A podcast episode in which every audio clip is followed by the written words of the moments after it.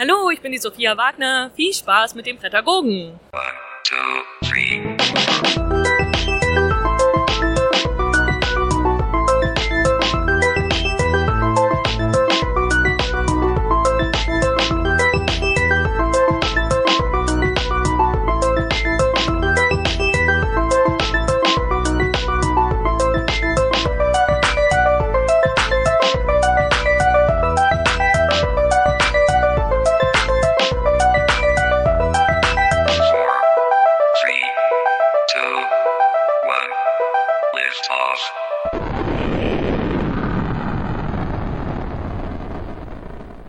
Guten Morgen, liebe Klasse. Herzlich willkommen bei den Brettergogen. Und ähm, ich sage das, glaube ich, gefühlt mittlerweile jedes Mal. Aber es ist ein bisschen eine besondere Folge, weil bevor es losgeht mit der Vertiefungsstunde und den Kurzrezensionen, habe ich eine Ankündigung zu machen. Und zwar bei Twitter habe ich es ja schon hier und da mal so ein bisschen angeteasert. Ähm, es hat sich was getan im Brettergoge-Universum. Wir sind nicht mehr zu zweit, sondern wir haben ein bisschen erweitert. Es gab zwei neue Planstellen zu besetzen. Und ähm, zumindest einen der Leute haben wir jetzt heute hier, den anderen werdet ihr dann bald vorgestellt bekommen. Wobei ich jetzt mal denke, der geneigte Zuhörer wird sich dann wahrscheinlich schon denken können. Aber jetzt begrüße ich auf jeden Fall erstmal die erste neue Planstelle. Hallo und herzlich willkommen. Ja, hallo, lieber Herr Kollege. ich freue mich, dass ich euer Kollegium verstärken darf. Ja, ich find's auch sau cool. Und ja, ich meine, vielleicht erkennt man mich an der Stimme schon oder einige zumindest. Äh, Ich weiß es gar nicht, wie ich mich hier nennen soll. Wahrscheinlich muss ich aber jetzt sagen, ich bin der Herr Kessler. Mm, Ja, aber am Anfang haben wir das ja auch immer probiert, aber wir haben es irgendwann nicht mehr durchgehalten. Ah ja, das verstehe ich. Ja. Und ja, ich freue mich darauf, dass wir öfters über Spiele quatschen können. Genau, also du, du bist jetzt wirklich äh, richtig festes Mitglied. Das ist jetzt nicht nur so ab und zu. Wir haben auch einen Dennis Lohausen schon angehauen. Also ähm, wenn er dann mal Zeit hat im Sommer, wenn dann die, ähm, ich glaube, er sitzt schon an den, an den Messesachen, wenn die dann mal rum sind, dann kommt ihr auch wirklich richtig mit ins Logo und auf die Karteikarte. Also wir vergrößern so richtig auf vier Leute. Ja. Finde ich cool. Und ich bin auch wirklich Lehrer. Ich bin echter Lehrer. Kann man dazu sagen? wir sind alle vier sogar immer noch Lehrer. Also wir müssen nicht mal irgendwie was am Namen drehen, sondern es bleibt nach wie vor äh, passender Name. Wahrscheinlich schreckt man damit nur noch mehr Leute ab. Also noch mehr Lehrer. Also Ach Quatsch. Also wie, wie gesagt, mich freut's sehr, ähm, wird sehr cool. Ähm, wir werden alles Mögliche zusammen machen. Ähm, da gibt's jetzt keine richtig feste Zusammensetzung, so äh, wer jetzt mit wem was irgendwie macht. Ähm, wahrscheinlich werde ich aber mit dir trotzdem, weil der andere neue Kollege gemeint hat, da hat er eher nicht so Lust drauf und der Daniel äh, nicht so viel spielt, dass er das kann, werde ich mit dir wahrscheinlich am häufigsten die Vertiefungsstunden machen oder wie wir es dann vielleicht nennen werden, weil vielleicht werden wir da auch einfach ja, wenn wir dann halt ein neues Kollegium haben, auch nochmal mit der äh, Bezeichnung nochmal komplett neu starten. Aber diese Folgen, wo wir halt einfach über- viel über Spiele quatschen, die werde ich wahrscheinlich meistens mit dir machen. Aber wie gesagt, auch ansonsten wirst du ja in anderen Folgen auf jeden Fall mal auftauchen, oder? Ja, gerne. Also Vertiefungsstunde hört sich super an. Obwohl der Ups. natürlich auch sehr viel vertiefen kann, wenn er über Spiele spricht. Das muss ich jetzt rauspiepen, weil wir wissen ja noch gar nicht, wer der vierte ist. Richtig. Macht nichts, kann ich gerne noch tun. Bin ich jetzt schon geflogen, oder? genau, Gleich so Probezeit leider gemacht. vorbei. Und tschüss. Sie werden versetzt an eine andere Schule. ja. Nee, ähm, also fangen wir mal an. Und zwar, äh, ich habe ja damals, bevor meine Stimme weg gewesen ist, schon angekündigt, ähm, ich habe die Fotos und so weiter schon alles fertig. Der Blog-Eintrag steht auch schon. Ich kann mal kurz gucken, von wann der überhaupt ist eigentlich. Steht es hier irgendwo? Moment. Also das Ding ist eigentlich schon ganz lange fertig. Ich kam einfach noch nie, äh, 11. März, ich kam einfach noch nie dazu, das aufzunehmen. Und jetzt passt die Stimme so langsam wieder und wir können das endlich mal nachholen. Ähm, wir werden vielleicht auch jetzt öfter mal noch ein paar Vertiefungsstunden so zwischenrein mal raushauen, einfach damit ich so ein bisschen den Stau abarbeiten kann. Aber heute ist das Thema, was ich damals noch rausgesucht habe, Reise, Reise. Also es geht praktisch äh, um Spiele, die irgendwie was mit ja, fremden Ländern oder irgendwie sowas zu tun haben. Es geht auch nach wie vor immer noch im Alphabet von hinten nach vorne und da gibt's heute als erstes das Würfelland vom Nürnberger Spielkartenverlag. Wieder sehr witzig, dass es äh, der Spielkartenverlag ist und es ist ein Würfelspiel. Ähm, ja, es für zwei bis vier Spieler, dauert so ungefähr 20 Minuten und ist ab acht empfohlen und war eine Nürnberg-Neuheit. Du hast es ja gar nicht gespielt, ne? Ich habe es nicht gespielt, aber ich habe es auf der Messe gesehen Mhm. und war sofort abgeturnt. also es war tatsächlich so, ich habe diese Verpackung gesehen und habe mir gedacht, Ui, bis bin ich jetzt wieder in den 80ern? Also, das hat mich Ja. wirklich so ga- gar nicht abgeholt, als ich das gesehen habe. Mit den Farben, das hat echt so ein bisschen Miami Vice Touch, ne? Mhm, richtig. Also man kann sich so vorstellen, das ist so eine, so eine weiße Packung, aber nicht das coole Weiß wie bei Time Stories oder so, sondern es wirkt so vom Layout, ähm, ja. Und dann heißt auch noch Würfelland. Ich, also ich weiß nicht. Das, das hat mich irgendwie gar nicht so, so angemacht auf den ersten Blick. Vielleicht, wenn es anders ausgesehen hätte, hätte ich es auch gespielt. Aber so kann ich nur theoretisch drüber reden. Ja, ähm, erstmal ganz kurz, was machen wir denn überhaupt, bevor ich dann gleich nochmal was an der Ausstattung zu meckern habe? Ähm, also wir kriegen, oder alle Spieler, die mitspielen, eben zwei bis vier, kriegen äh, unterschiedliche, ja, das sind so Papptableaus, da sind eben ähm, so Hexfelderlandschaften drauf in verschiedenen Farben. Und wie das oft so ist bei Roll-and-Ride-Spielen, es geht einfach drum, es werden dann sechs Würfel gewürfelt, die haben eben auf jeder Seite eine dieser Farben und dann musst du Sachen abkreuzen. Wie funktioniert das jetzt? Jeder hat so ein kleines Startfeld, mit dem er anfangen muss. Wie gesagt, jeder hat eine andere Karte, also die sind alle so ein bisschen asymmetrisch. Und laut Story in diesem Spiel wollen wir Schätze finden. Das sind dann so bestimmte Felder, die haben einen Stern noch mit aufgedruckt. Und dafür muss ich eben, und ähm, das wurde ja schon oft mit nochmal verglichen, muss ich eben so ein bisschen wie bei nochmal farbliche Felder so abkreuzen, um dann da hinzukommen, also um mich räumlich ein bisschen auszubreiten. Der Kniff ist jetzt eben, wenn ich zum Beispiel ein orangenes Feld irgendwo angefangen habe, dann muss ich auch dieses orangene Feld erstmal komplett abschließen, bevor ich ein anderes orangenes Feld wieder anfangen darf.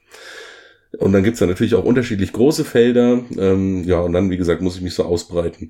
Wenn ich jetzt würfeln, dann darf ich ähm, eigentlich so oft würfeln, wie ich möchte, also immer mal wieder würfeln.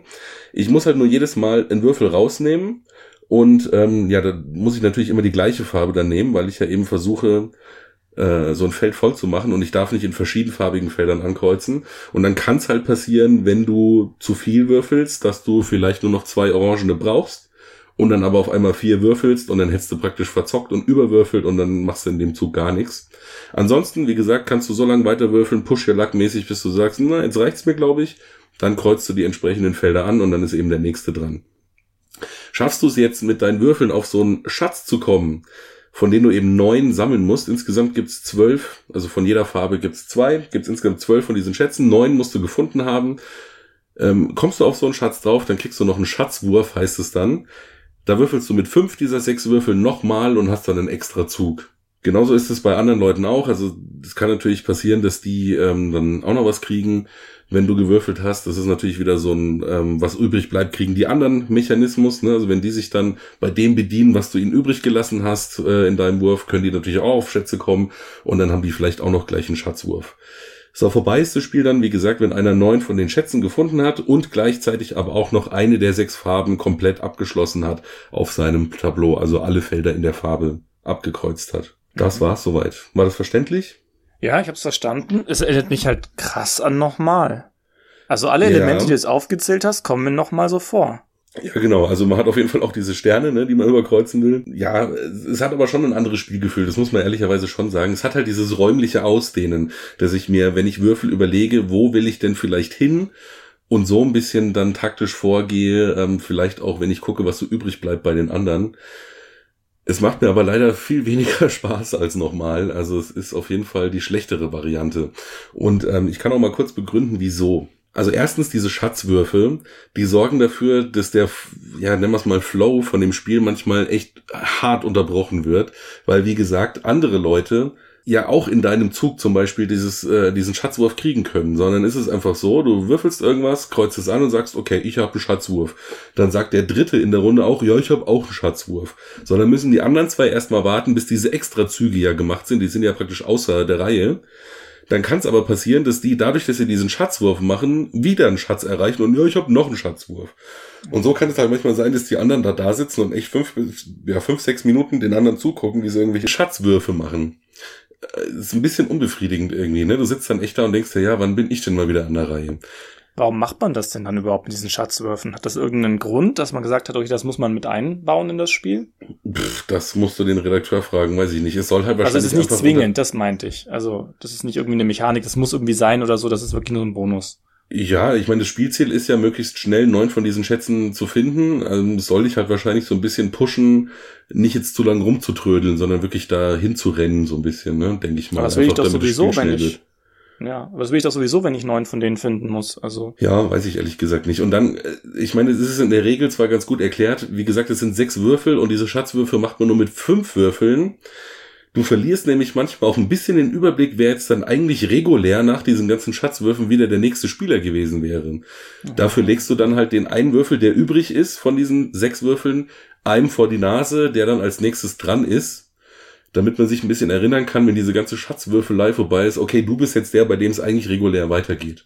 Aber wie gesagt, wird irgendwie so ein bisschen unübersichtlich das Ganze und wie gesagt, für, für mich stört es einfach total den Spielfluss. Wenn ich jetzt, ähm, also wenn du jetzt diesen Extrawurf hast, darf ich mich aber nicht mehr vom bedienen vom Rest, oder? Das ist Nee, genau, das ist dann wirklich nur für dich selber, ja, Okay. da hast du recht, ja. Mhm. Dann dieses Element mit dem Push Your Luck, ne, wo man sagen könnte, uh, da kommt vielleicht ein bisschen Spannung rein, überwürfel ich jetzt oder nicht, ist für mich ehrlich gesagt auch keine wirkliche Entscheidung, weil, nehmen wir mal an, du brauchst jetzt noch drei Orangene oder so und du würfelst mit diesen sechs Würfeln. Dann nimmst du ja vielleicht schon zwei Orangene raus und dadurch sind nur noch vier Würfel da, die theoretisch orange würfeln können. Ähm, also dadurch, dass du ja immer welche rausnimmst, wird ja praktisch auch die Chance zu überwürfeln immer kleiner, weil immer weniger Würfel da sind, die nochmal diese Farbe bringen können. Weißt du, was ich meine? Nein, das habe ich nicht verstanden. Okay, also nochmal.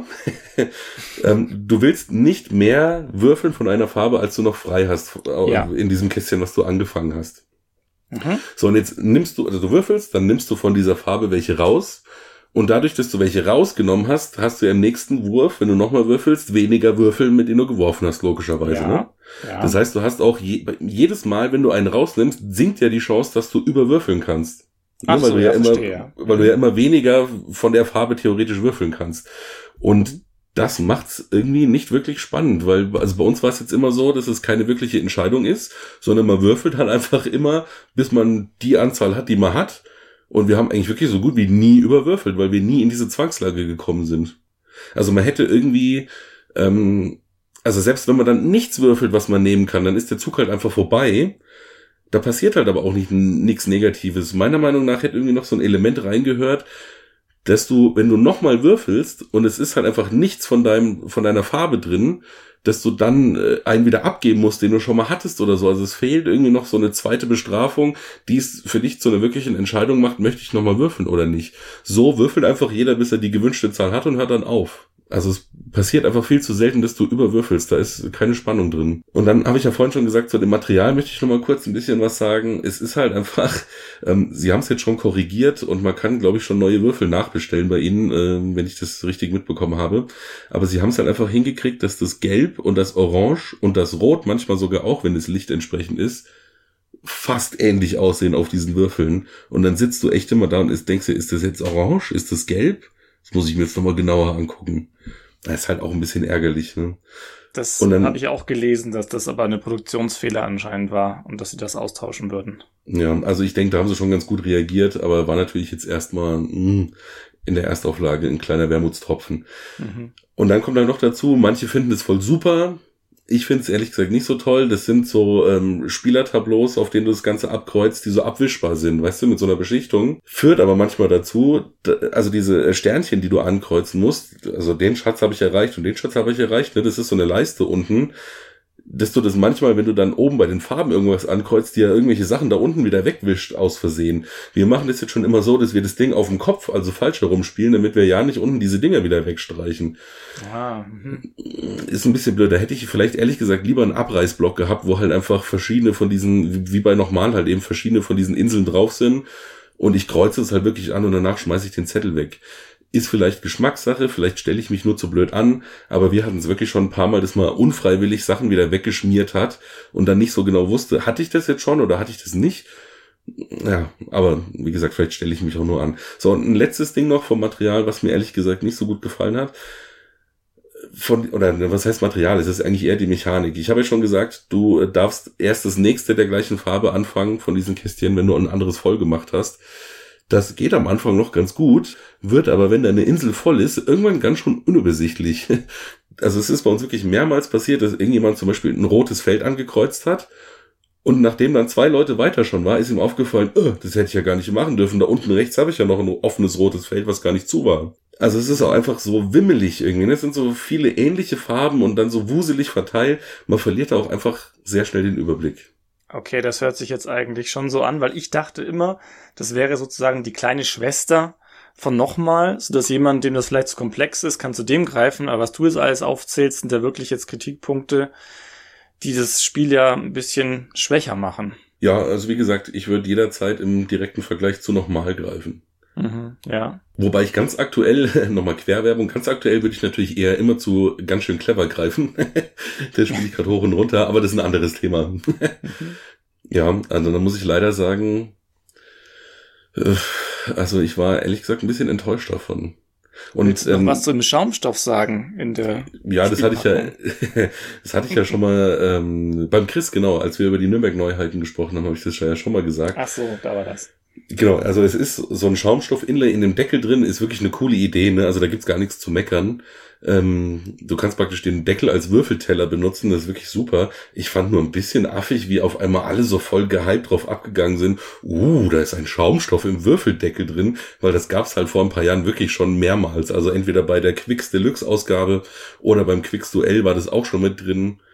Wie gesagt, ich will es gar nicht äh, schlecht machen, es ist eine coole Idee, aber ich habe echt nicht nachvollziehen können, warum auf einmal alle so hellauf begeistert waren, weil es halt echt schon ein paar Mal da war. Ich habe mitbekommen, manche denken, das wäre, damit man die ähm, Felder wieder sauber macht. Hä? Soll ich dann Ja. das Tableau da reinlegen und drüber wischen oder wie? Ja. so hin, so hin und her reiben. Das, ja, richtig. Das findet man im Internet als Vorschlag. Was? Also ernst gemeint. Okay. Hm. Nee, also das war uns dann eigentlich schon relativ klar. Aber gut, vielleicht ist es bei wenig Spielern der Fall. Hm, War kein wenig Spieler. Ach so, okay. Ja, dann abschließend vielleicht noch eine Sache so als Tipp, falls man sich's doch holt. Also ich denke für Familien oder so, die jetzt nicht oft spielen, ist das schon ein ganz nettes Würfelspiel. Es gibt halt aber einfach für Leute, die viel spielen, definitiv bessere Würfler, ne, muss man schon sagen.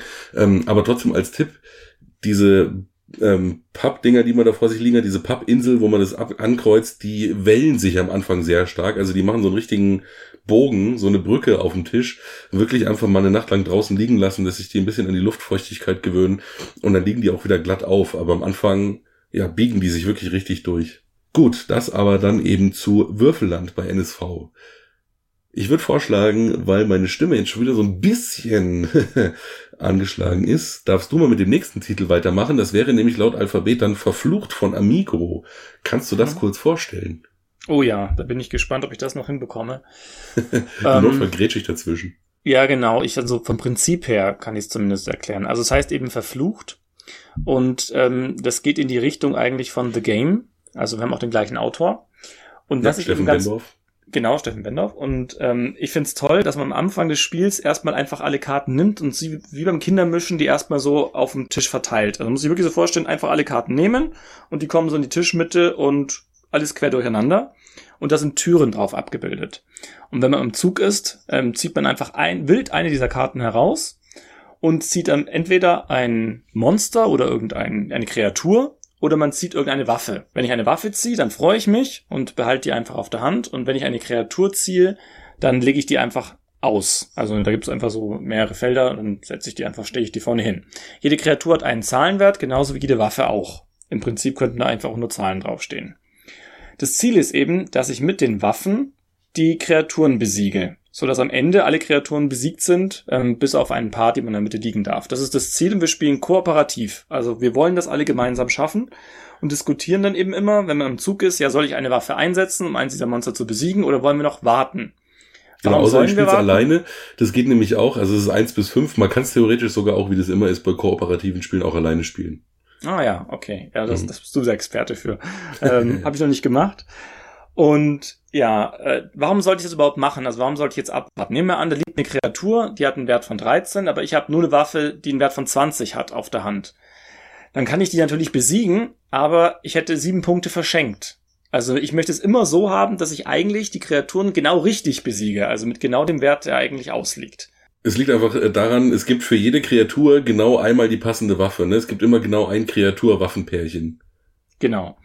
Ähm, wir können Karten aber auch kombinieren. Also ich kann auch eine Kreatur dann besiegen, die jetzt einen Wert von 13 hat, indem ich eine 10 und eine 3 nehme. Das ist schon auch erlaubt. Also ich kann die, die Karten addieren.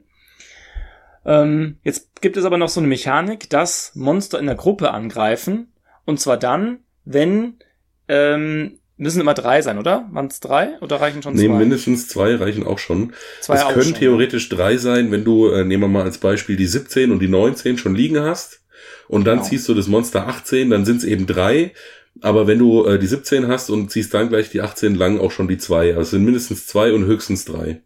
Genau, so war das. Und dann dürfen wir aber zusammen uns überlegen, wie wir die besiegen wollen. Also dann können wir es auch aufteilen und können sagen, okay, den nimmst du, den nimmst du und ähm, man versucht es abzuwenden. Falls es nicht erfolgreich ist, verliert man ein Siegel und man hat je nach Spielerzahl unterschiedlich viele Siegel. Ähm, und wenn dann die Siegel weg sind, hat man eben das Spiel verloren. Und wenn man es aber zum Ende hin geschafft hat, also dass dann noch, dass man alle Monster besiegt hat, also alle Karten weg sind aus der Tischmitte, dann kann man gucken, wie viele Siegel sind noch übrig, wie viele Monster liegen offen noch aus und kann sich dann sozusagen eine Punktzahl ausrechnen. Ja, ich glaube, im Großen und Ganzen war es das Spiel, oder? Ja, es gibt noch den Fall, dass ein, Monster einzeln angreifen kann. Und zwar, wenn das sechste Monster in einer äh, in der. Auslage da mit hinkommt. Es muss dann gar keine Reihe sein. Also da liegt, was weiß ich, die 9, die 13, die 20, 25, 30 und dann kommt irgendwie noch die 42 dazu. Dann würde die höchste Zahl in dieser Reihe dann eben auch noch einzeln angreifen. Die muss man dann auch sofort besiegen. Ansonsten wird man auch so ein Siegel los. Falls man keins mehr hat, hat man dann eben auch verloren. Also insgesamt würde ich jetzt sagen, es ist ein Spiel über Entscheidungen. Also es geht die ganze Zeit eigentlich darum, ja, wann machen wir was? Und das ist auch so ein kleiner Kritikpunkt, den ich habe. Manchmal kann man eben nicht entscheiden. Mhm. Das Extrembeispiel möchte ich jetzt gleich mal am Anfang loswerden. Da du ja diesen, äh, bei uns ist es nicht der Kindermisch, sondern der Bauernmisch, Entschuldigung an alle Landwirte, also wenn der Bauernmischstapel da in der Mitte liegt, ziehst du ja irgendwo die Karten raus und wir hatten halt einfach de facto den Fall, äh, ist wahrscheinlich statistisch mega unwahrscheinlich, aber wir haben mehrmals hintereinander wirklich nur diese Monster gezogen und wir haben die Partie verloren, ohne jemals eine einzige Waffe gezogen zu haben wir haben sechs Monster gezogen, dadurch wurden wir angegriffen, konnten sie sich abwehren, ein Siegel weg. Monster gezogen, Monster gezogen, Monster gezogen, wieder Siegel verloren und dann war die Partie verloren, ohne dass wir jemals eine Waffe hatten. Wir hatten mal einen ähnlichen Fall. Also das reichte eigentlich auch schon, wenn ich nur eine Waffe halt ziehe mit eins oder zwei, dann bin ich auch hilflos. Also Mhm. das hatten wir bei einer Partie auch mal, dass wir, glaube ich, vier Monster gleich am Anfang liegen hatten, überhaupt nichts konnten. Dann habe ich eine Waffe gehabt, die nur zwei oder drei war. Und dann haben die Monster auch schon das erste Mal angegriffen. Und das kann halt passieren. Also das ist halt Teil des Spiels. Das muss man sozusagen akzeptieren, wenn man das spielt. Dass es äh, glückslastig sein kann.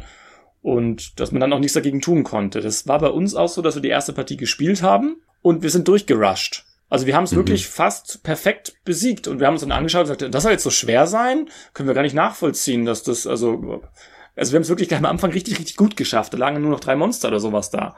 Das, und wir hatten keinen Siegel verbraucht. Und dann haben wir es nochmal gespielt und sind gnadenlos untergegangen. Mhm. Und es war jetzt aber nicht so, dass ich gesagt hätte, wir haben jetzt eine andere Taktik gehabt, weil das war unser erstes Spiel, also die erste Partie und bei der zweiten, also da, da konnten wir noch gar nicht so viel falsch machen eigentlich, weil wir haben genauso gespielt wie die erste Runde. Das kann halt alles ähm, auch mit Glück zusammenhängen. Ich meine, bei dem Spiel steht auch auf der Schachtel drauf, 10 Minuten. Ähm, das trifft's auch maximal, meiner Meinung nach sogar nur ähm, dann. Also meistens geht's sogar schneller. Da kann man sowas vielleicht verzeihen, aber ich gebe dir vollkommen recht. Also mir persönlich, trotz aller Absprachen, die man da irgendwie treffen kann, ist es einfach echt viel zu glückslastig. also ich habe mich da echt gespielt gefühlt teilweise. Teilweise, genau. Also das, das ist halt so eine, eine 50-50-Sache. Manche Spiele fand ich richtig toll, wo ich auch das Gefühl hatte, wir können was bewegen, wir entscheiden eben was. Deswegen habe ich auch vorhin gesagt, Spiele über Entscheidungen. Und dann eben genau das Gegenteil, wo wir diese Entscheidung eben gefehlt haben, wo ich dann eigentlich nur dachte, ja, hm, wir haben halt einfach nicht die passenden Karten gezogen, wir können da nichts machen. Darauf muss man sich halt einlassen können. Also wenn man sagt, nö, das ist jetzt nicht so schlimm, wir, wir können damit leben, dass man manchmal auch gespielt wird, dann kann man, glaube ich, mit dem Spiel auch sehr viel Spaß haben. Es ist nicht so, dass ich jetzt bei dem Spiel mir gedacht habe, ich langweile mich hier oder so. Das, das war schon immer, das war dann schon immer, als ich gespielt habe, eigentlich schon spaßig. Ja, und es ist auch cool gestaltet, das muss man auch mal sagen. Also diese Monster Ja. sehen wirklich cool aus und die Waffen sind echt witzig. Also es ist schon ein cooles Setting, was sie sich da rausgesucht haben. Ja, wir haben auch wirklich mal verglichen, die Waffen, ob das passt zu dem jeweiligen Monster. Also ob die Nummer 18, wenn es ein Werwolf ist, auch dann das, die passende Waffe hat mit der 18. Mhm, ist so, glaube ich, ne? Ja. Und ich fand auch, also habe ich vorhin schon gesagt, auch diese, diese Grafik, dass man einfach die Türen hinten auf den Karten hat. Also wir gehen immer diese Tür rein, machen die Tür auf und gucken, was dahinter ist. Das hat mir auch gefallen. Das, das, das fand ich ein bisschen erfrischend. Ich überlege gerade die ganze Zeit, wie man es vielleicht hätte besser machen können. Wenn es vielleicht irgendwie zwei Stapel gegeben hätte, einen Waffenstapel und einen Monsterstapel, die dann halt gemischt werden.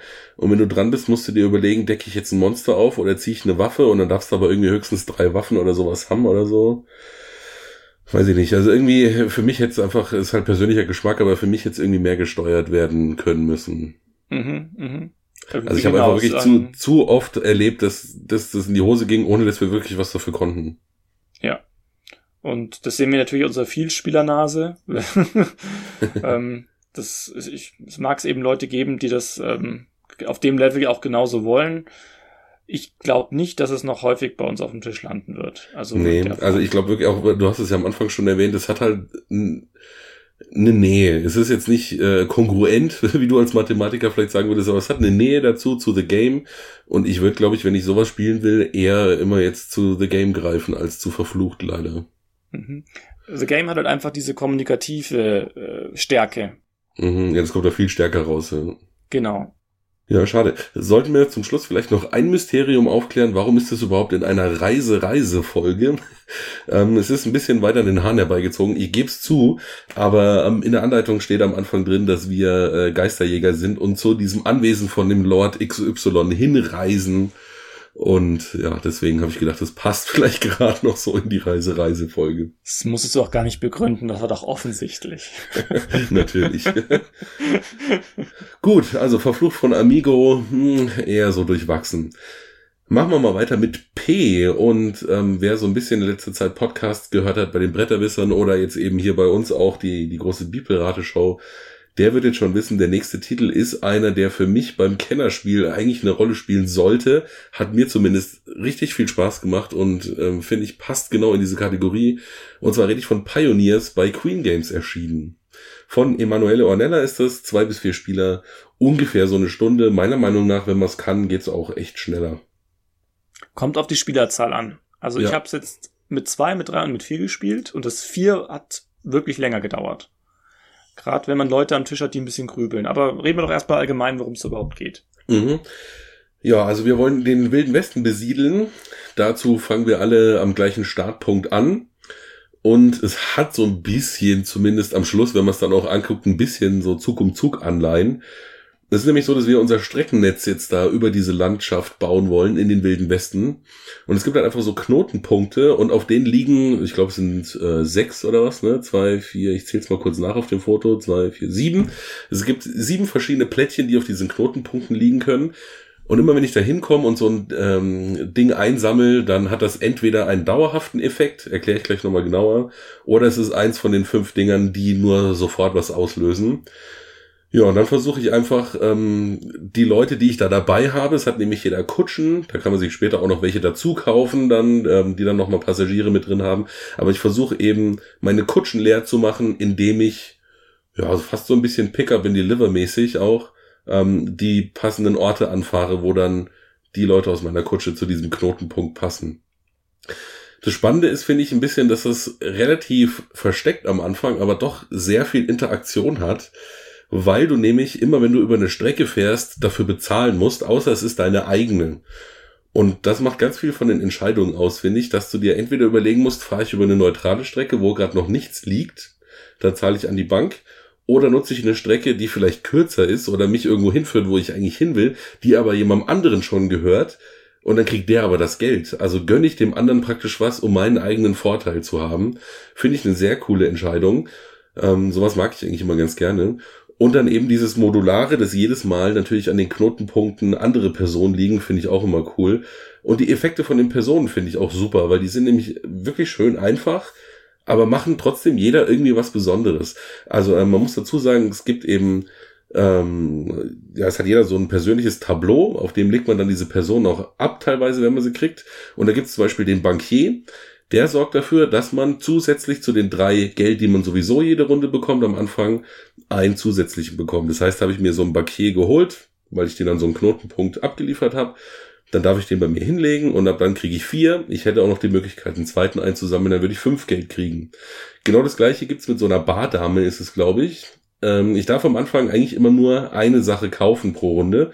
Das heißt, entweder eine Kutsche, ein Gleis oder für ein bisschen mehr Geld auch zwei Gleise. Wenn ich diese Bardamen einsammle, dann darf ich dann vielleicht sogar schon zwei oder dann maximal sogar drei Sachen pro Runde kaufen. Und dann gibt's eben noch diese anderen Sachen, die äh, zusätzlich was machen, wie zum Beispiel, ich darf auf eine Strecke was setzen, wo eigentlich schon einer drauf sitzt, oder ich darf mehrere Leute gleichzeitig absetzen. Ähm, ich krieg irgendwie Geld, weil ich da ein Hotel äh, bediene und solche Sachen. Also das ist wirklich ganz interessant. Und dann kommt eben als letztes noch hinzu, was dann die Entscheidung auch immer von anderen so ein bisschen beeinflusst, will ich überhaupt an diesem Knotenpunkt jetzt einen aus meiner Kutsche absetzen? Die anderen dürfen dann, wenn sie wollen, äh, an diesem Punkt auch einen absetzen, wenn sie noch ein bisschen was drauf bezahlen. Also die können da praktisch auch einen mit rausschmeißen. Dazu muss man jetzt wissen, warum ist das wichtig. Am Schluss geht es dann im Endeffekt eigentlich nur darum, Punkte dafür zu kriegen, dass man möglichst viele seiner Figuren auf dem Feld untergebracht hat und mit einer Zugstrecke verbunden hat. Also es geht jetzt nicht wie bei Zug um Zug darum, dass man die möglichst längste Strecke kriegt, sondern man muss möglichst viele Figuren mit seiner Strecke verbunden haben. Das heißt, hat man ähm, an vielen Ortschaften ein oder zwei äh, Leute untergebracht, weil man immer mit rausgeschmissen hat, langt's auch, wenn die Strecke vielleicht nur fünf lang ist, aber da sind halt die meisten Leute drin. Und die drei Sachen, finde ich, machen eine richtig coole Spielertiefe aus, obwohl, äh, Spieltiefe natürlich, obwohl es eigentlich gar nicht schwierige Regeln sind. Nee, also die Regeln sind eigentlich doch gerade am Anfang leicht erklärt. Also das spielt sich schon sehr fluffig, würde ich am liebsten sagen, ja. Ähm, es ist ein bisschen ungewohnt mit diesem Streckennetz am Anfang. Also das ist, glaube ich, was, was so eine Hürde ist, weil man muss erst begreifen, ja, du kannst auch über andere Strecken ziehen woanders hinziehen. Am Anfang denkt man immer, ja, ich gehe nur einfach dort, wo ich, wo die Kutsche steht, von da aus gehe ich halt weiter. Dass man aber auch zurückgehen kann und ganz an einer anderen, anderen Stelle wieder rauskommen kann, das, das begreift man am Anfang nicht so sehr, wird dann nicht so sehr genutzt. Mhm. Weißt du, was ich meine? Ja. Das habe ich auch noch vergessen. Die Kutsche, die du da rumfährst, die bleibt ja auch immer nur da stehen, wo noch ein Plättchen auf so einem Knotenpunkt ist. Das heißt, am Anfang sind es immer relativ kurze Strecken, die du fährst. Und mhm. am, am Schluss, gegen Ende, da fährt die ja wirklich, äh, wenn es sein muss, auch mal von äh, quer hier Kalifornien bis wieder zurück an die Ostküste und hin und her und so, ne? Mhm, genau. Und ähm, da jetzt kommt eine Kritik an den, den wir hatten, als wir mal gespielt haben. Du hast es vorhin gesagt, da gibt es diese Person, wo man eine Münze bekommt. Und die Plättchen werden ja zufällig am Anfang auf das Spielfeld gelegt. Mhm. Und da war es eben so, dass wir einen direkt am Anfang hatten und die anderen relativ weit entfernt. Also wir wussten im Prinzip, die kommen erst relativ spät, dass man eine Münze einsetzen kann. Und da war halt der, der Startspieler, hat sich halt gleich geschnappt gehabt, die Münze. Das war dann zum Beispiel unausgewogen. Also zumindest gefühlt war es dann so, dass der halt mehrere Runden diesen Vorteil hatte, gleich mehr Münzen zu haben. Und die anderen sich wirklich anstrengen mussten, überhaupt erstmal an eine Münze zu kommen. Ja, okay. Kann natürlich, ähm, also so viele Partien haben wir jetzt auch noch nicht durchgetestet. Ich glaube, ich habe es vier, fünf Mal gespielt jetzt. Ähm, da habe ich natürlich keine Langzeitaussage jetzt irgendwie dazu, äh, wie denn jetzt ganz konkret die, die Fähigkeiten gebalanced sind. Ähm, vielleicht hatten wir noch Glück mit der Auslage bisher. Also bei uns ist jetzt irgendwie noch nie einer davon gezogen. Es waren immer enge Partien.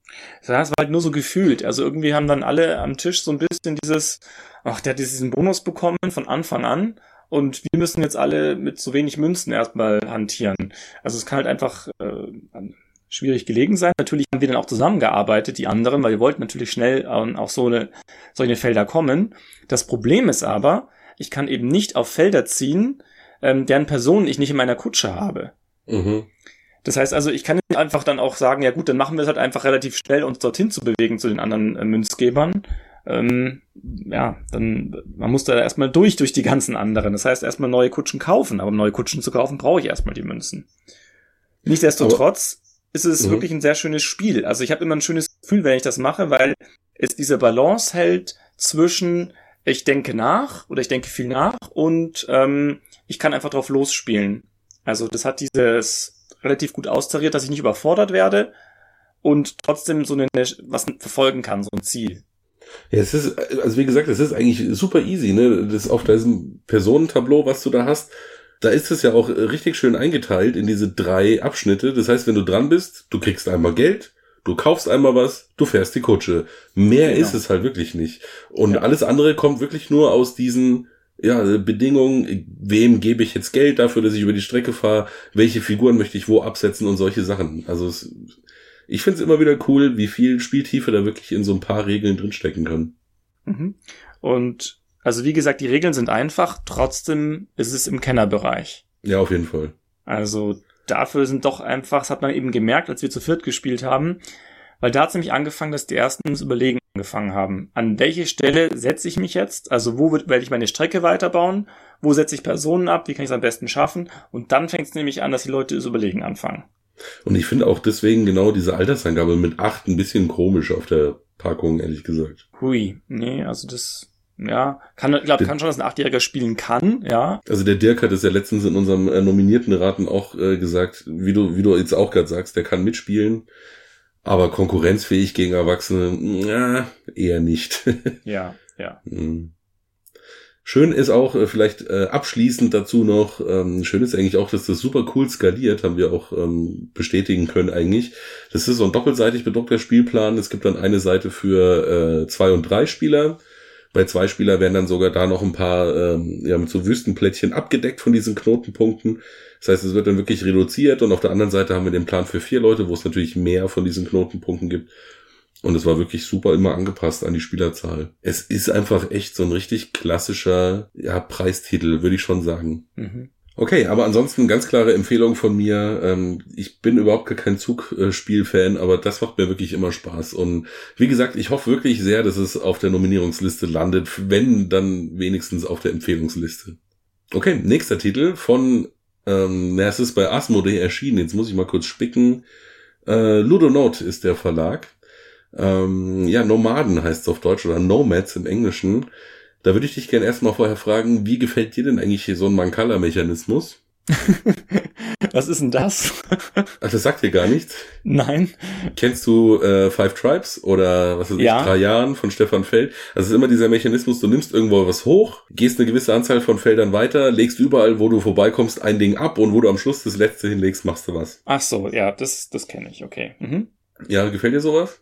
Ja, eigentlich schon. Okay, dann wäre das vielleicht ein Spiel für dich.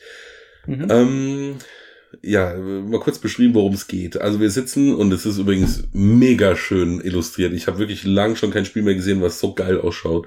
Das muss ich gleich mal vorne wegschicken. Also wir sitzen äh, praktisch äh, virtuell um so ein Lagerfeuer rum und erzählen uns jetzt irgendwelche Geschichten und Märchen. Und das Ganze machen wir eben mit so Scheiben. Also jeder von uns hat Holzscheiben in seiner Farbe. Die lassen wir um das Lagerfeuer rumwandern. Wir nehmen dann eben einen dieser Stapel hoch, gehen in eine Richtung um das Lagerfeuer rum, setzen an jeder Stelle, an der wir vorbeikommen, einen von diesen Steinen ab, nämlich immer den untersten. Und dann, äh, wenn wir den letzten Stein gesetzt haben, werden alle Steine, die jetzt auf einem Stapel oben sind, gewertet. Das heißt, ich muss mir wirklich vorher immer gut überlegen, wenn ich diesen Stapel jetzt hochnehme, kommt die unterste Scheibe, die jetzt ganz unten ist, bei dem ersten Stapel, wo ich vorbeilaufe, oben drauf, wird also dann aktiviert werden. Ne? Und so gehe ich halt diesen Stapel einmal da immer weiter und dann kriegen die alle was. So, was kriegen die jetzt? Es liegen auch an diesen Stellen um das Lagerfeuer rum kleine Plättchen mit so verschiedenen Symbolen in, in Farben aus. Gibt's halt grün und lila und braun und so weiter. Die muss ich sammeln. Die kann ich nämlich dann später gegen, und da kommt jetzt dieses, wir erzählen uns Geschichten wieder ins Spiel, die kann ich eintauschen gegen, ja, so Geschichtskarten. Die sind normalerweise immer drei Karten lang, diese Geschichten. Und da gibt's halt dann eine Viererkarte, eine Sechserkarte, eine Siebenerkarte. Und das ist auch wirklich richtig schön gemacht. Da wird wirklich die, die Geschichte weitererzählt. Also wenn du dir die Karten anguckst, kriegst du so richtig eine Geschichte erzählt. Also auf der Dreierkarte fängt die Geschichte an, Fünferkarte hast du dann so ein Mittelbild und auf der letzten Karte siehst du dann noch irgendwas anderes. Also nochmal grafisch mega cool gemacht. Und die kannst du dann eben einfach einsammeln, diese äh, Plättchen mit den Symbolen drauf und gegen diese Geschichtskarten eintauschen, was dann am Schluss Punkte sind. Ähm, es gibt dann auch noch so Ausweichdinger, falls du halt nicht wirklich gut sammeln kannst, kann man noch ähm, ja gegen so Joker äh, Karten das eintauschen, aber an sich willst du halt diese Geschichten sammeln. Darf ja, das war's. nachfragen? Ja, bitte. Und zwar mit diesen Stapel, den du vorhin beschrieben hast, Mhm. ähm, von den Spielfiguren. Das sind so kleine Plättchen, das stelle ich mir vor, sind, ich spiele jetzt blau und dann habe ich fünf blaue Steine, oder? Ähm, nee, das wird am Anfang, also du hast äh, so ein paar neutrale Steine, die sind weiß. Und dann am Anfang, ähm, je nachdem wer der Startspieler ist, setzt jeder seine Figuren irgendwo ein. Und dann sind es natürlich unterschiedlich geschichtete Stapel. Also in so einem Stapel kann eine gelbe Scheibe sein, dann eine rote, dann eine schwarze und dann oben eine weiße. Mhm, okay, Okay. jetzt habe ich verstanden, ja. Und dann nimmst du diesen Stapel und wie gesagt, gehst dann halt ums Lagerfeuer rum in irgendeine Richtung und musst immer den untersten auf der nächsten Stelle liegen lassen oben. Und dadurch hast du dann eben auf jedem Stapel verschiedene Farben, die dann gerade oben liegen. Und wie gesagt, wenn du alle verteilt hast, werden dann alle ausgelöst, die jetzt gerade oben liegen und die dürfen sich eben an dieser Stelle das oberste Plättchen wegnehmen. Das heißt aber, ich könnte jetzt irgendein Plättchen bekommen, was ich gar nicht will oder was mir gar nichts bringt, richtig? Äh, ja, wenn, wenn deine Scheibe praktisch von irgendjemandem anderen irgendwo oben drauf platziert worden ist, kann das Genau. passieren, ja. Aber kann ich da überhaupt noch was steuern? Oder ist es dann so, jetzt halt, stelle ich mir gerade so vor, naja gut, dann lege ich es hin, will irgendwas und dauernd werde ich in die falsche Richtung gelegt von irgendjemandem. Ja, da sprichst du schon einen Kritikpunkt an, da komme ich aber gleich dazu. Vielleicht eine Sache noch, äh, jede der Figuren, die da mitspielen, äh, oder jeder der Farben, muss man besser sagen, hat natürlich auch noch eine Sonderfähigkeit. Also es gibt dann zum Beispiel einen, der darf an jedem Stapel, wo er vorbeiläuft, zwei Steine hinsetzen, anstatt nur einen.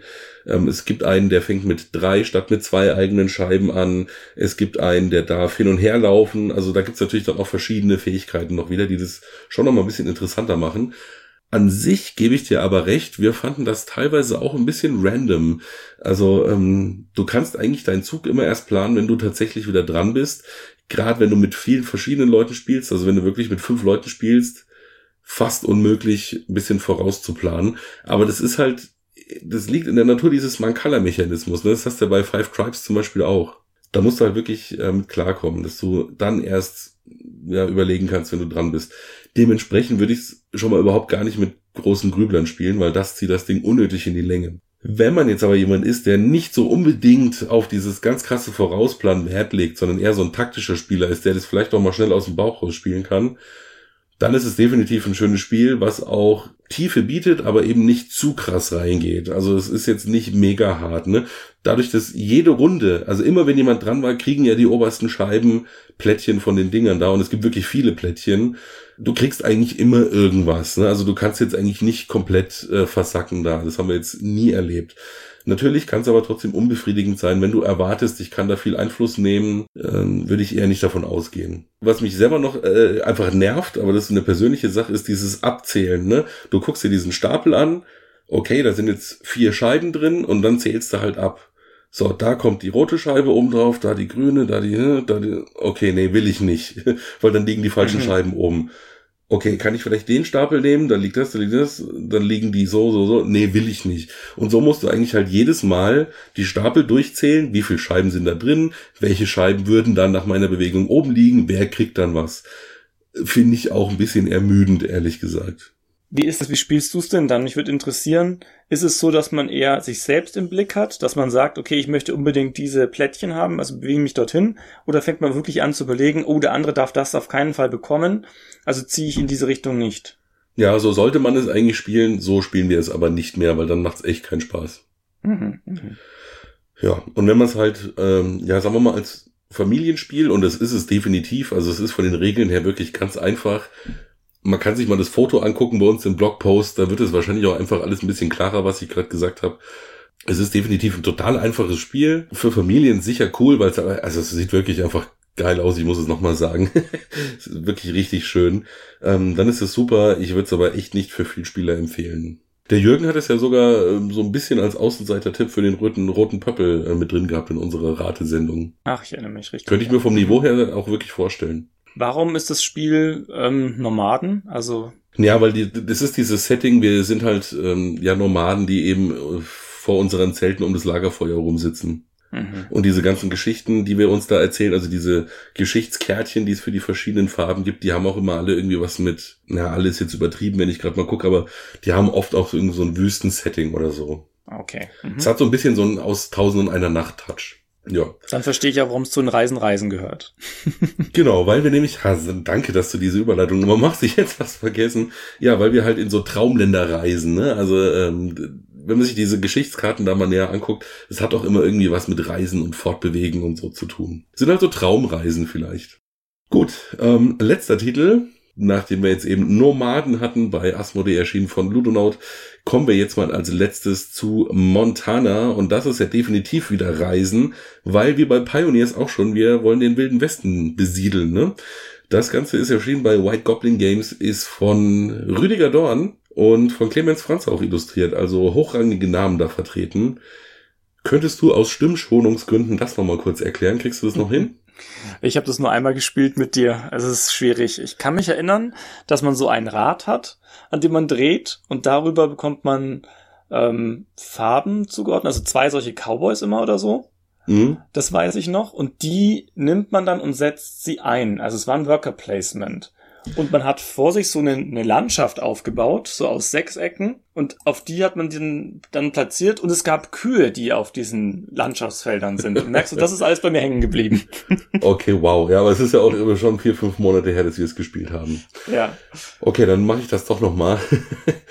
ähm, wir legen am Anfang aus ähm, ja so größeren Hexfeldern, äh, aber es ist nicht nur eins, sondern es sind immer äh, zwei, vier, sechs, sieben. Also das sind so größere Landschaftsplättchen, auf denen immer sieben Hexfelder drauf sind. Die legen wir je nach Spielanzahl zu einer gewissen Größe zusammen.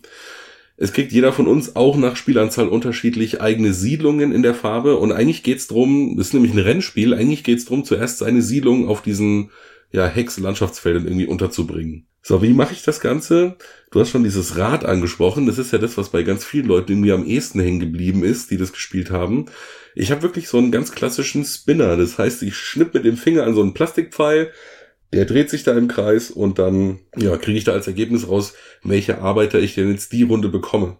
Ich erzähle noch gleich was dazu, ob das jetzt sehr zufällig ist oder nicht. So, auf jeden Fall kriege ich jetzt erstmal Arbeiter. Die muss ich natürlich irgendwo einsetzen. Also man könnte jetzt erstmal sagen, es ist ein Worker-Placement-Spiel. Es ist aber auch so ein bisschen ein ja, oder da komme ich gleich, vielleicht gleich dazu. Also diese Arbeiter, die setze ich dann ein in verschiedenen Bereichen, die es bei mir gibt. Da ist jetzt eben auch der Gag, wie das auch oft so ist bei Worker Placement. Ich muss das richtige Timing erwischen, weil je nachdem, wann ich die einsetze, kriege ich die besseren Plätze. Es gibt für jeden Bereich, also ich kann einmal Eisen produzieren oder Erz oder sowas ist das, Stein oder Kohle oder so, weiß ich gar nicht mehr genau, Getreide und Kürbisse. Und je nachdem, wann ich da hinkomme, kriege ich halt mehr für meine Arbeiter als die anderen. Der Witz ist jetzt, wenn dieser Bereich komplett besetzt ist, also alle Arbeitereinsatzplätze, die es da gibt, sind voll, dann wird es wieder freigeräumt und dann kriegt, also hat man auch wieder die Chance, auf diese besseren Plätze zu kommen. Also irgendwen beißen am Schluss die Hunde und das muss ich mal einer opfern und den letzten beschissenen Platz, sage ich jetzt mal, besetzen, damit generell überhaupt wieder dieser ganze Platz da frei wird. Finde ich schon mal eine ganz coole Idee. Und dann gibt's aber auch noch auf diesem Plan, wo man die Figuren einsetzt, so ein Markt. Und da kommt jetzt nämlich auch noch ein Versteigerungsmechanismus mit rein. Das ist das, was ich eigentlich gerade schon erzählen wollte.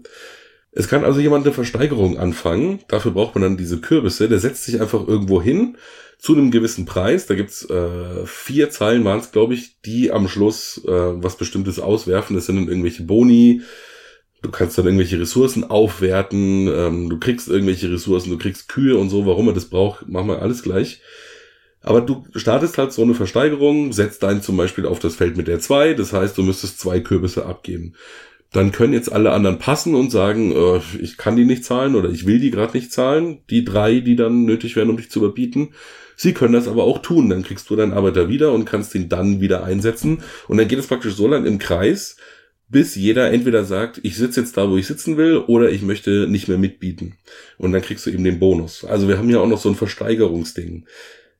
Dann haben wir eben, wie gesagt, diesen Wettrenncharakter noch, dass jeder versucht, möglichst schnell seine Sachen da loszuwerden. Dadurch haben wir auch noch eigentlich so ein bisschen, ähm, ja, ein, ein Plättchenlegespiel, weil du musst eben auch wirklich gut überlegen, wo auf diesen Landschaften lege ich denn meine Farmen hin. Dafür brauche ich nämlich die Ressourcen, die wir vorher mit den Arbeitern gesammelt haben. Da sind natürlich auf verschiedenen Feldern unterschiedliche Ressourcen abgedruckt. Also es könnte dann zum Beispiel sein, dass es ein Feld gibt, da steht drauf, du brauchst äh, zwei Kohle und drei Stein, dann darfst du deine Farm da drauf bauen. Gibt dann aber auch noch Felder, da muss man ein bisschen mehr für bezahlen, da dürfte man dann sogar gleich zwei Plättchen auf einmal drauflegen, so übereinander gestapelt, was natürlich auch super ist, wenn man die schnell loswerden will.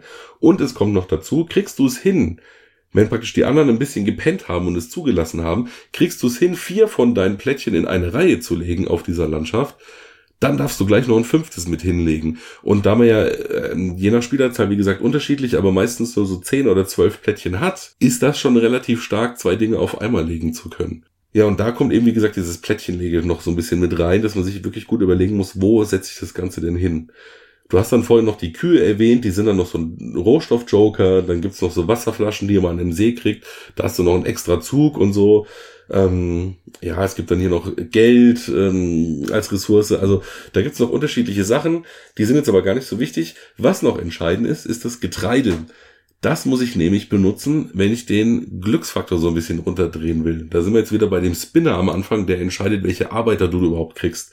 Du kannst nämlich für jeweils ein Getreide den Spinner um ein Feld weiterdrehen und kriegst dann stattdessen eben die Arbeiter, die auf dem nächsten Feld sind, noch dazu, zu den ursprünglichen, die du eigentlich mal erdreht hast. Das heißt, du kriegst dann sogar vier Arbeiter und wenn du halt eben entsprechend Getreide ausgibst, auch noch die, die du gerade haben willst. Ja, so viel vielleicht erstmal zum Ablauf an sich.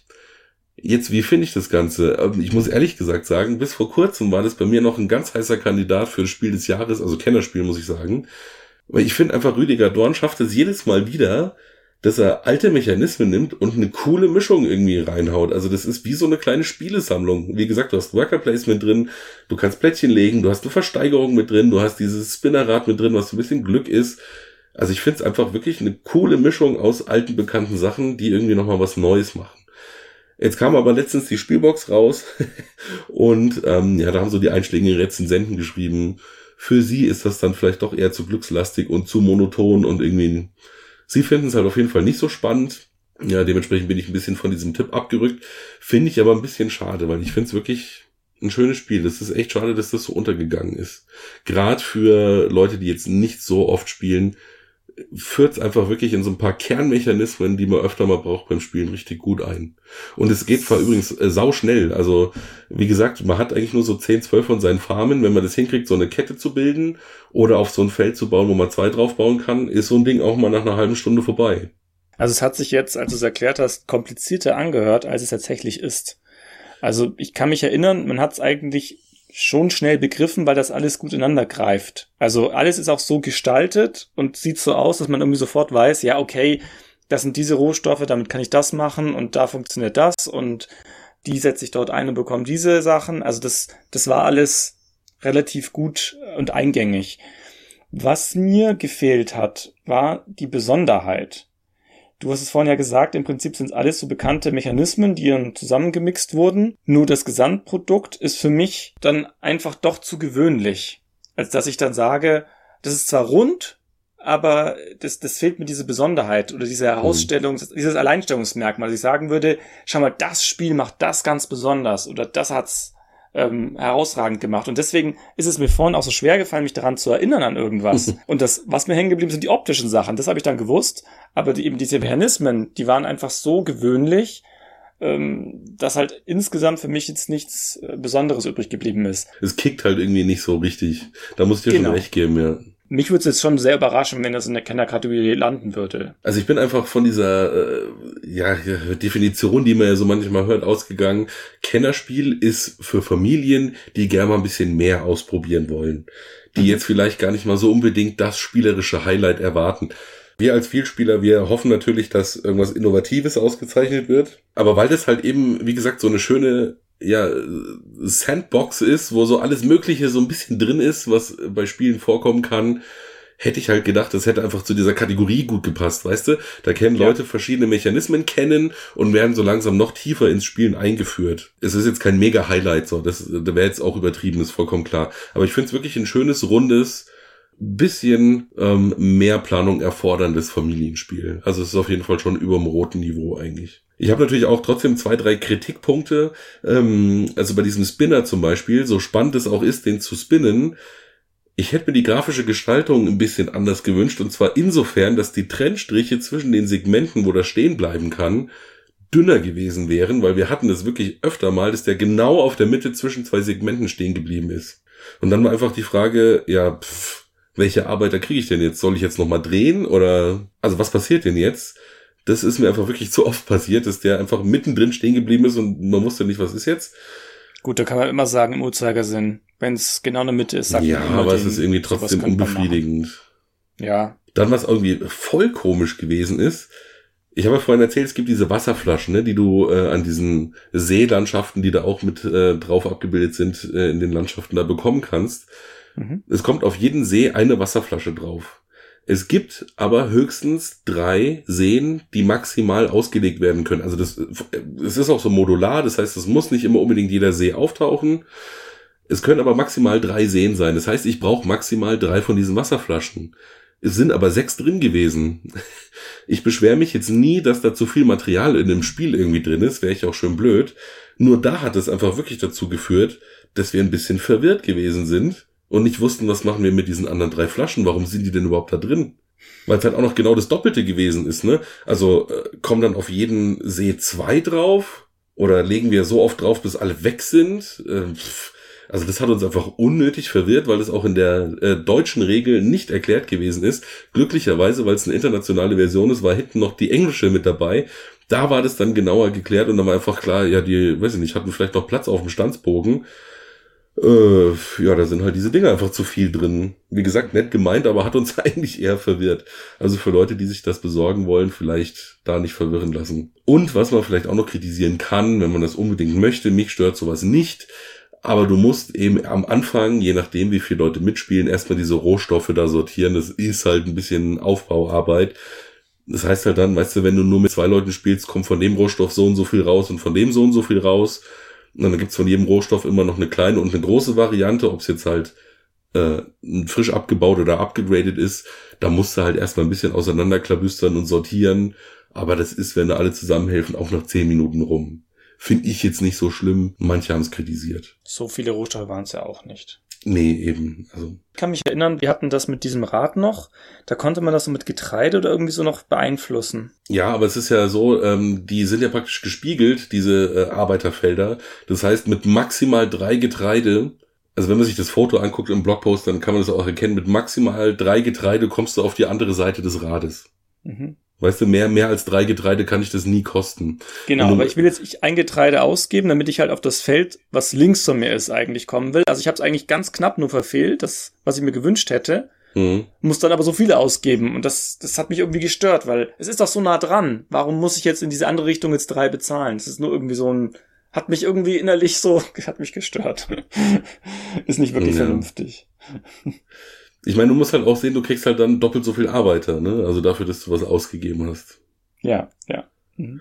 Und ähm, es es gehört ja auch noch dazu, äh, auf diesem Feld sind ja auch noch zwei Felder drauf, äh, Quatsch, auf diesem Rad sind ja auch noch zwei Felder drauf mit weißen Arbeitern.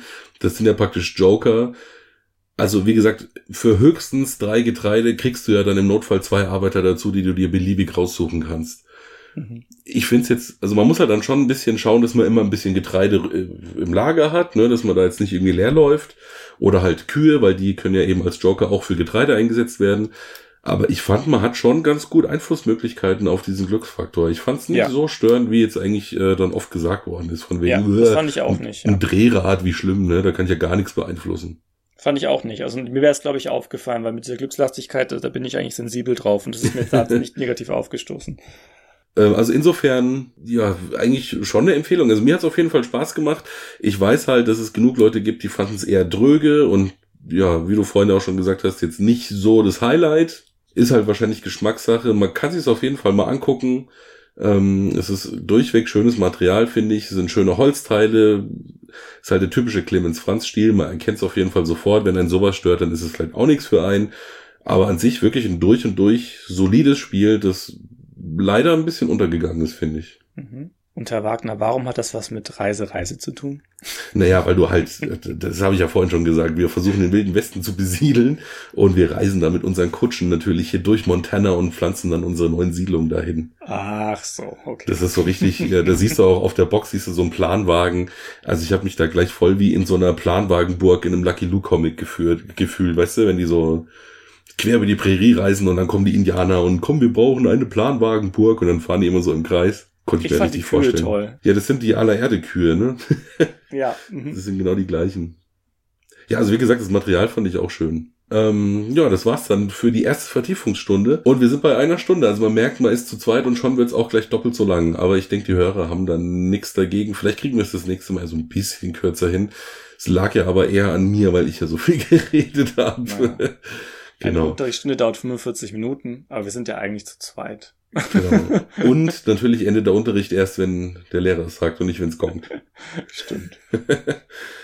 Gut, dann schauen wir mal, was wir das nächste Mal machen. Wir treffen uns ja bald auch zum Spielen. Da können wir ja dann vielleicht mal ein paar Sachen raussuchen, die wir dann für eine gemeinsame Vertiefungsstunde gemeinsam spielen können. Dann passiert es wahrscheinlich auch nicht mehr, dass Sachen vorkommen, die einer nicht kennt. Ja, gerne. Cool. Ähm, aber ansonsten wissen wir jetzt erstmal schon mal, was die nächste Vertiefungsstunde ist. Da gucken wir uns nämlich dann ähm, ja eigentlich mal so durch die Bank die komplett neue zweite Staffel von den ganzen Exit-Spielen an. Ne? Gerne, das ist ja genau mein Ding. Ja, da kann ich dann mal ein bisschen mich zurücklehnen und ah, entspannen, während du dann mal ein bisschen reden darfst. Gut, dann würde ich sagen, ähm, ja, bis nächste Woche oder so. Ich weiß jetzt nicht ganz genau, wann diese Folge hier kommt, ob zwischendrin und was dann vielleicht danach kommt oder so. Auf jeden Fall bis bald. Ähm, ja, es wird demnächst mal wieder was kommen. Ich sag gut Brett. Genau, gut, Brett. Das ist schon sehr gut gemacht. Als Danke. hättest du gewusst, auf was es ankommt. Ciao. Ciao. One, two, three.